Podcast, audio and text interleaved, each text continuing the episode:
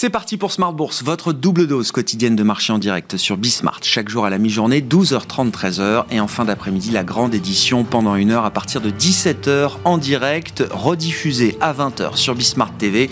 Émission que vous retrouvez bien sûr en replay chaque jour sur bismart.fr et en podcast sur l'ensemble de vos plateformes. Au sommaire de cette édition de la mi-journée, une journée assez euh, symbolique hein, qui euh, montre bien le new normal dans lequel évoluent les investisseurs aujourd'hui. Journée qui aura commencé avec euh, le discours martial d'un Vladimir Poutine qui est prêt à mobiliser jusqu'à 300 000 réservistes de l'armée russe. Vladimir Poutine qui replace également au cœur de son discours mobilisateur la question de la dissuasion euh, nucléaire en promettant que la moindre menace concernant l'intégrité territoriale de la Russie sera défendue par tous les moyens. Discours donc martial, c'est la première fois que Vladimir Poutine s'exprimait sous cette forme dans une adresse à la nation, en tout cas depuis le déclenchement de la guerre en Ukraine le 24 février dernier.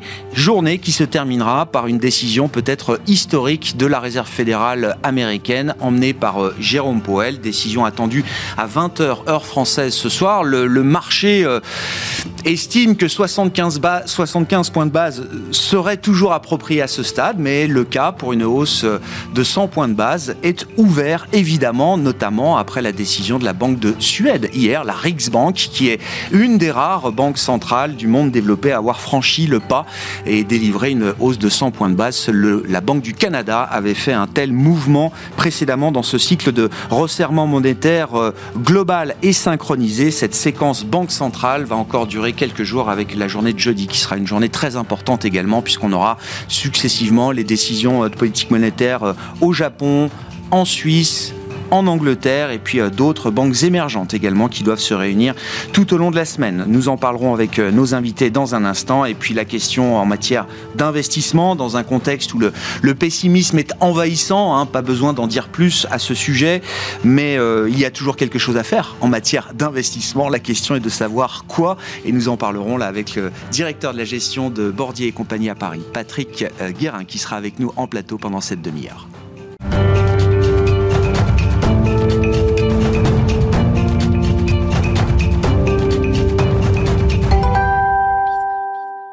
Mais commençons avec les sujets euh, macroéconomiques et de politique monétaire. C'est Samy Char qui est avec nous en visioconférence depuis Genève, chef économiste de Lombardier. Bonjour et bienvenue Samy.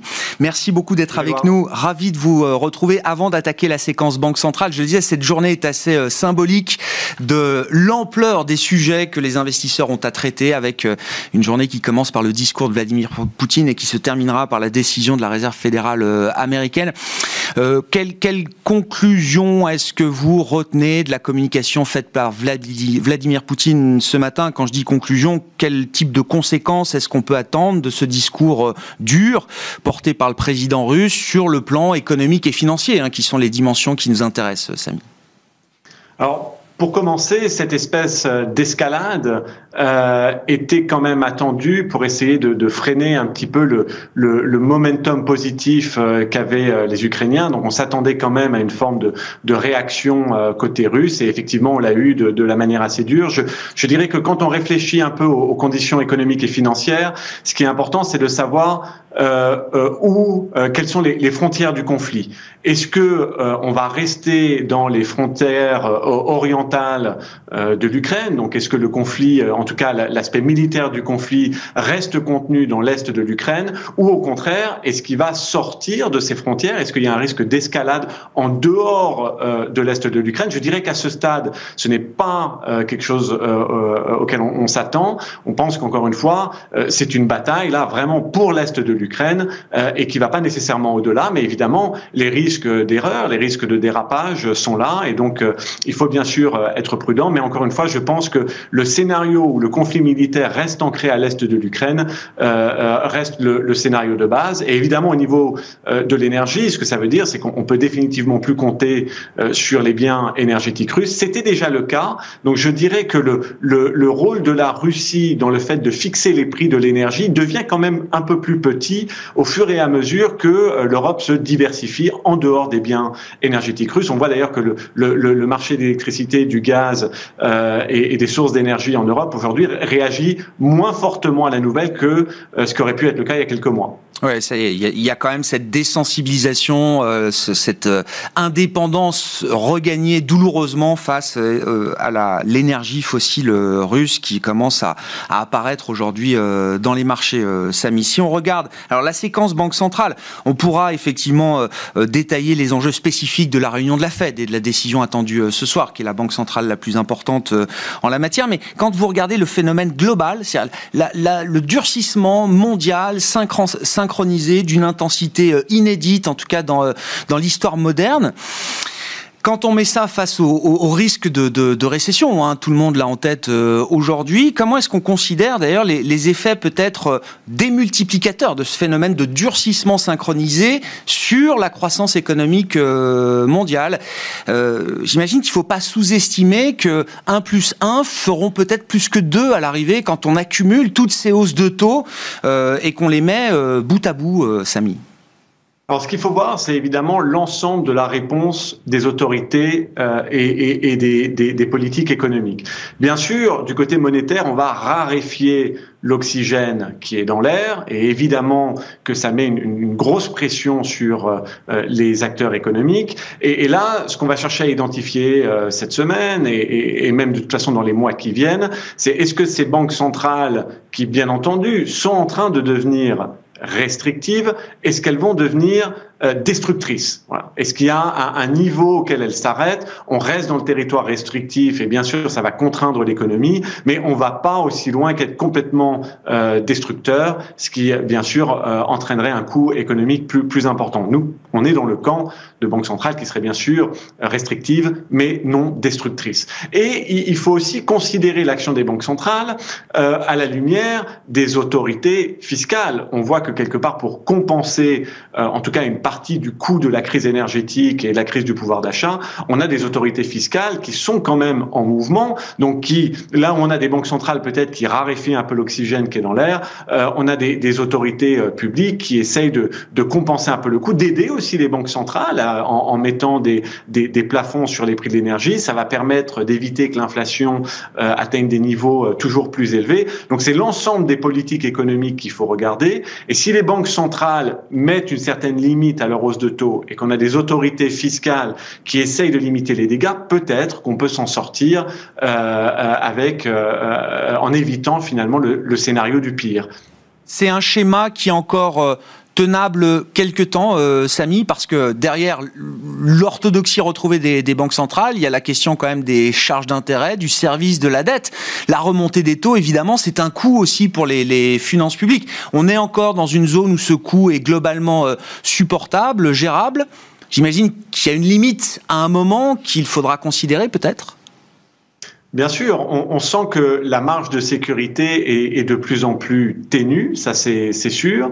Euh, en, revanche, euh, les autorités fiscales n'ont pas d'autre choix que de faire ce qu'elles font. Si elles laissent les agents économiques prendre de plein fouet ce choc énergétique et ce choc du, pouvoir d'achat, on va avoir une récession beaucoup plus marquée, les finances publiques seront d'autant plus détériorées et, on aura aussi une problématique d'inflation à terme puisque on voit bien que des investissements significatifs doivent être faits, dans l'infrastructure énergétique. Donc évidemment, on a besoin d'avoir d'autorités euh, euh, fiscales qui, sont à la, à la manœuvre. Oui, contre-coup, c'est que ça implique probablement plus de dettes, mais enfin, si c'est de l'investissement pour sécuriser l'approvisionnement énergétique à terme, c'est nécessaire, ça doit être fait, et le coût de ne rien faire serait encore plus grand. Et donc, c'est pour ça que on a cet équilibre entre des banques centrales qui, quand même, à un moment, euh, euh, doivent limiter l'appréciation du coût du capital. Sinon, bien sûr, on, a un problème d'arithmétique de la dette, mais on n'y est pas encore. On n'a plus beaucoup de marge de sécurité, mais on n'est pas forcément dans le scénario du pire. Si on prend la, réserve fédérale euh, américaine avec euh, l'enjeu de la réunion euh, du jour et la décision attendue ce soir, qu'est-ce que alors la réunion va être importante parce qu'on aura les nouvelles projections économiques du, staff de la réserve fédérale américaine, les nouvelles projections en matière d'anticipation de taux d'intérêt, les dot plots de chaque membre du, FOMC, Samy. Donc ce sera de la matière pour les investisseurs. Qu'est-ce qu'on peut attendre de ce set de données qui sera publié ce soir? Et puis qu'est-ce que vous comprenez de la stratégie de la Fed à ce stade? Avec la question quand même pas inintéressante du choix du, du pas qui sera fait euh, ce soir. Est-ce qu'on est encore euh, euh, avec une Fed comme on l'avait au mois de juin, où la question de la crédibilité était posée, où il fallait peut-être choquer le marché en surprenant le marché avec une hausse de taux plus intense que ce qui avait été signalé, ou est-ce que cette situation désormais appartient au passé? Non, effectivement, on ne voit pas tellement un chemin qui permettrait à la Réserve fédérale américaine de d'être euh, euh très relax. Euh, il y a une résilience de l'économie américaine, un marché de l'emploi qui se tient toujours bien, une inflation toujours élevée, et donc elle, va quand même marquer les esprits en se disant toujours très très concernée par la situation de l'inflation. 15 points de base semble suffisant. Il y a toujours cette possibilité d'un 100 points de base, mais euh, on n'est pas dans ce, euh, dans ce camp-là aujourd'hui. En revanche, vous l'avez très bien dit, Grégoire, il y a beaucoup de choses à digérer ce soir. Il y a les projections, le dot plot, donc où est-ce que la Réserve fédérale américaine met ses taux euh, à terme, et, évidemment l'impact que ça aura sur l'économie et l'inflation. Donc la, séquence est très simple.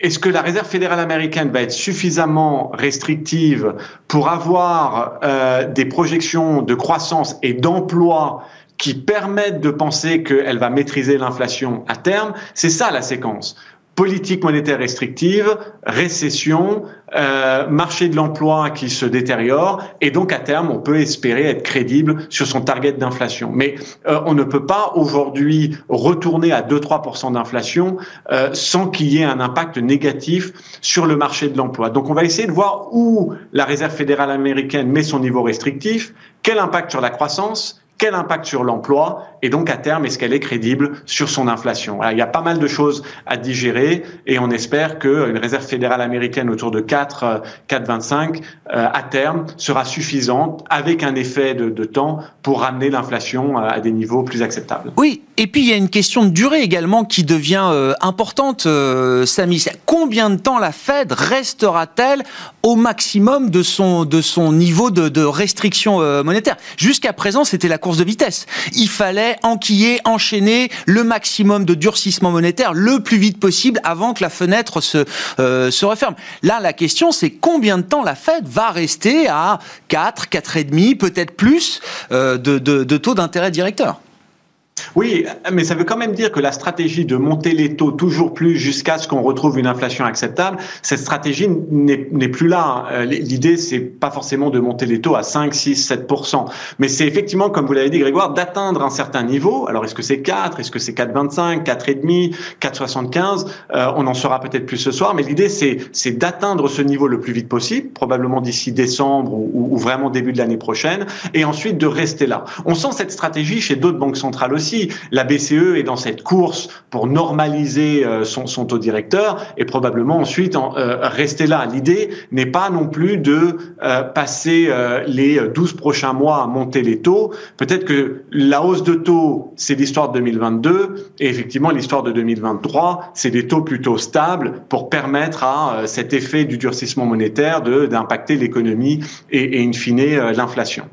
Au sein des grandes banques centrales des pays développés, il y a une banque centrale qui reste à part aujourd'hui, c'est la Banque du Japon, euh, Samy, et, de ce fait, c'est peut-être la banque centrale qui a le plus matière à surprendre désormais. Toutes les autres sont engagées déjà dans leur, leur cycle de, resserrement. La Bosch va se réunir euh, ce jeudi. Je, crois que personne n'attend de hausse de taux de la, de la, de la, banque, euh, la banque du Japon euh, ce jeudi, mais à travers la communication, à travers le, guidage euh, du réglage de sa politique monétaire Est-ce qu'il faut attendre euh, un mouvement de la part de la Banque euh, du Japon?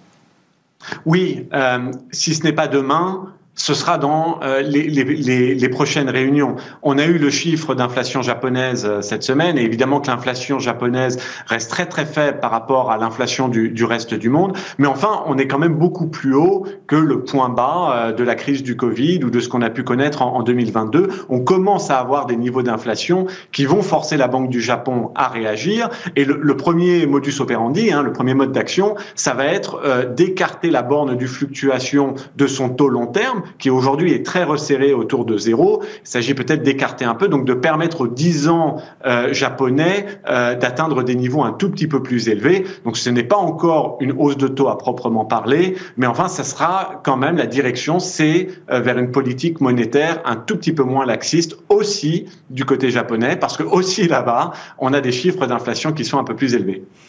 Quel renversement quand même, hein.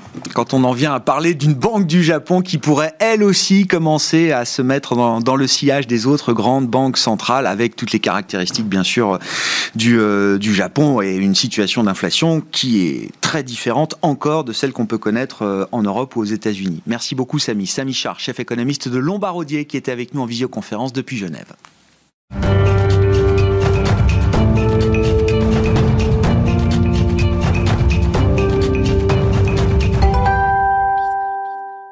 Restons avec le sang-froid des maisons suisses.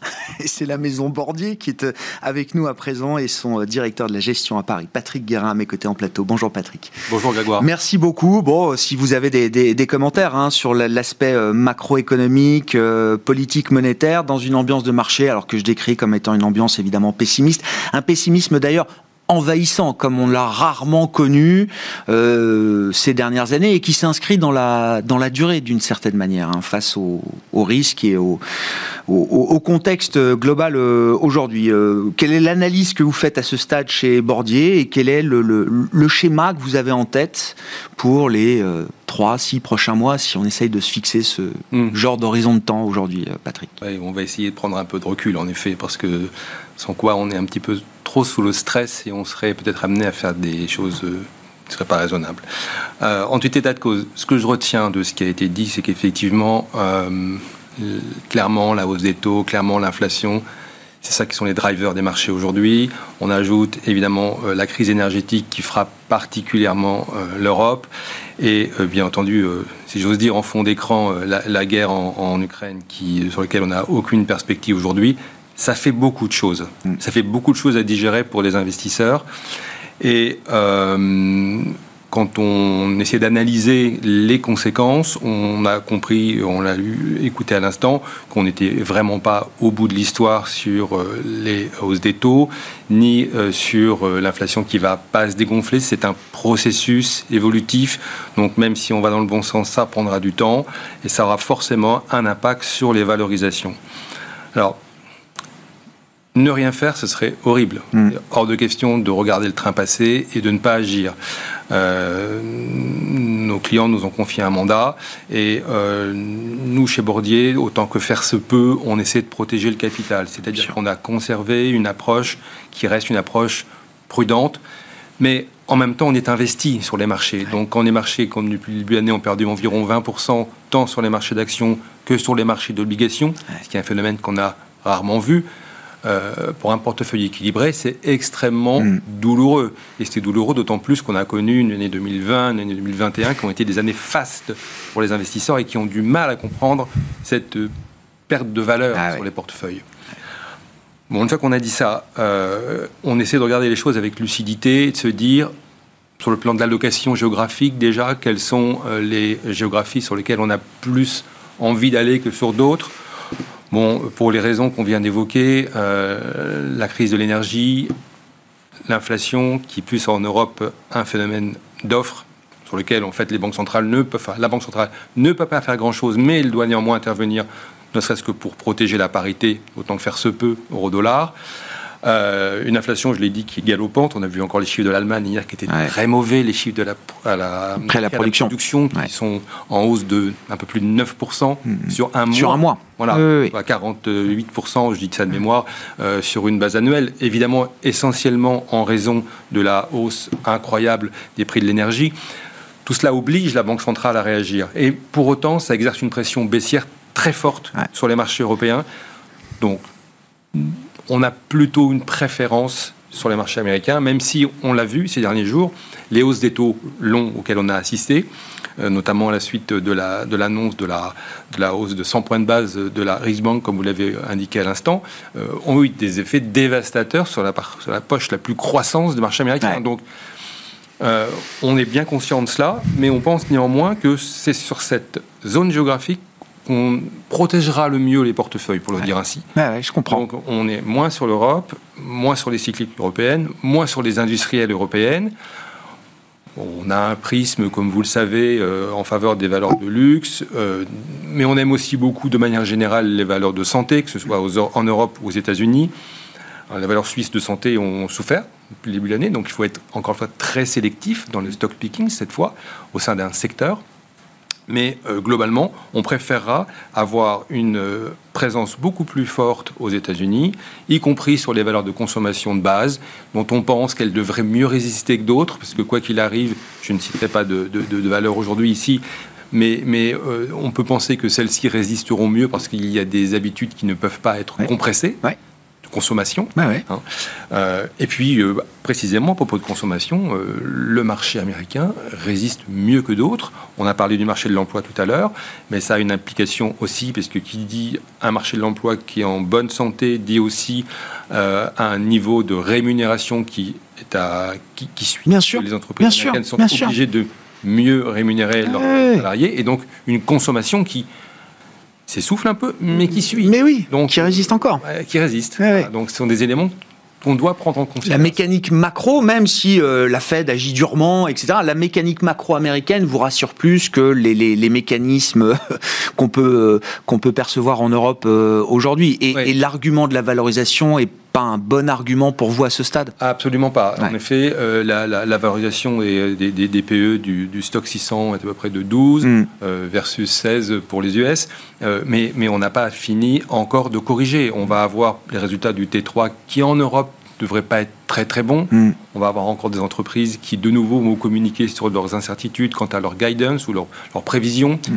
Et, et puis surtout, on va avoir une baisse de la demande en Europe probablement beaucoup plus forte, comme je l'indiquais à l'instant, qu'aux États-Unis. Donc autant d'éléments qui ne militent pas vraiment en faveur d'une surpondération de l'Europe dans les aspects techniques du marché, et je fais le lien avec ce que vous avez dit, c'est-à-dire on ne peut pas non plus décemment être complètement en dehors du marché l'été a été une sacrée piqûre de rappel de ce point de vue-là. Le mois de juillet, entre le point bas et le point haut jusqu'à mi-août, le Nasdaq, par exemple, si mhm. on prend l'emblème de la tech euh, croissance américaine, a repris plus de 20%. C'est-à-dire qu'à un moment, on s'est retrouvé avec des, des, des, pertes divisées par deux sur mhm. les grands indices mondiaux, les indices américains, par rapport aux, aux performances qu'on avait euh, euh, accusées à la fin du premier semestre. Donc, ces moments-là, il faut, il faut aussi en, en tenir compte. Et à l'inverse, quand on reprend la liste des mauvaises nouvelles, je ne vais pas la faire. Mm. personne n'a encore constaté une forme de capitulation euh, générale, ce qui gêne un peu tout le monde. Tout le monde est très prudent, mm. tout le monde est très protégé, mm. tout le monde a conscience des risques tout le monde espère voir une, espèce, une forme de capitulation un peu générale qui permettrait de revenir mm. peut-être plus franchement sur les actifs risqués. On a l'impression que cette situation est un peu figée. Euh, oui, c'est vrai. C'est vrai. Euh, Ce qui est peut-être pas plus mal d'ailleurs. Hein. Je, je, je, oui, moi non plus. Comme vous, mais, euh... mais, je constate qu'effectivement les, les, gestions actives sont très très peu présentes sur les marchés mm. et que la tentation de se couvrir est très forte, ce qui veut bien dire qu'on redoute potentiellement qu'on se soit trompé en n'étant pas suffisamment investi. Donc il faut continuer à l'être. Donc c'est une gageure permanente. En termes de, profil, effectivement, vous avez cité quelques secteurs, mais euh, euh, vraiment, l'idée dans la poche action, c'est de garder euh, ce dont on est sûr et absolument sûr. On veut un portefeuille rock solide, comme on dit aujourd'hui, Patrick. Oui, oui ça c'est le souhait. mais ce que l'on a quand même constaté ces dernières semaines, c'est qu'il n'y a pas un secteur vraiment, hormis la santé et la consommation euh, de base, dont je viens de parler, qui résiste.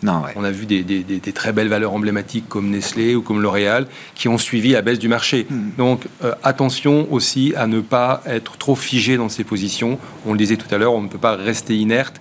Il faut ne pas hésiter à prendre des profits, même sur des valeurs sur lesquelles on est assez serein, on pense qu'on a de la visibilité, mais quand le marché dévisse, il dévisse un peu pour tout le monde. Hmm. Donc, euh, euh, c'est ce qui nous, nous, oblige à, à réviser euh, peut-être ce qu'on pensait acquis. Et, et, à ne jamais considérer des choses. Ah ouais, j'entends. oui, non, mais ça, c'est très important. C'est un nouveau monde. Hein. C'est un, c'est un nouveau monde. Est-ce qu'on trouve des, de l'intérêt, un regain d'intérêt pour des produits euh, de taux euh, aujourd'hui, euh, Patrick? Le risque action est tel que vous l'avez décrit, mmh. un risque qu'il faut prendre avec beaucoup de mesures et, et beaucoup de prudence aujourd'hui. Sur la partie fixed income, obligataire, crédit, est-ce que là, justement, le cash qu'on fait sur les actions, par exemple, est-ce qu'on a envie de le replacer sur des produits de rendement aujourd'hui? C'est vrai que c'est tentant, hein, puisque les, les taux longs ont bondi dans les conditions qu'on a déjà évoquées. C'est vrai, par exemple, que euh, le taux souverain US à un an à 4%, ouais. se ah oui, quand même, ben ça peut être intéressant d'en avoir un peu dans le portefeuille. Euh, après, nous, on est toujours de manière globale assez prudent en termes de duration, donc on ne veut pas aller trop trop loin, euh, maximum 3, ça, ça, nous paraît ample. Au-delà, on n'a pas suffisamment de visibilité parce que on est quand même tous à peu près d'accord pour considérer qu'on s'oriente vers une économie qui va aller dans une forme de récession, donc il y aura plus de taux de défaut, donc euh, pas trop de, durée dans les expositions.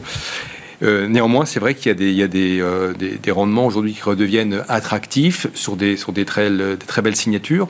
Donc, c'est à ne pas négliger, d'autant que ce rendement aujourd'hui est pratiquement égal, voire supérieur à un grand nombre de dividendes de, sociétés sur lesquelles mm. on est investi, cette fois dans la classe action. Donc il y a un intérêt, mm. euh, mais en étant ultra sélectif, une fois de plus et prudence sur la duration, hein, ce qui montre bien effectivement là aussi qu'on limite le risque de, sensibilité euh, sur, sur la partie euh, obligataire.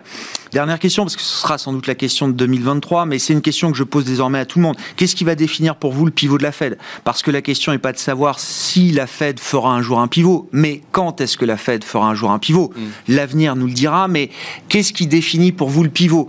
Euh, Est-ce que c'est le moment où la Fed, euh, je ne sais pas, revient peut-être à un chemin de, de 50 points de base par rapport aux 75 points de base qui sont délivrés sur les dernières réunions?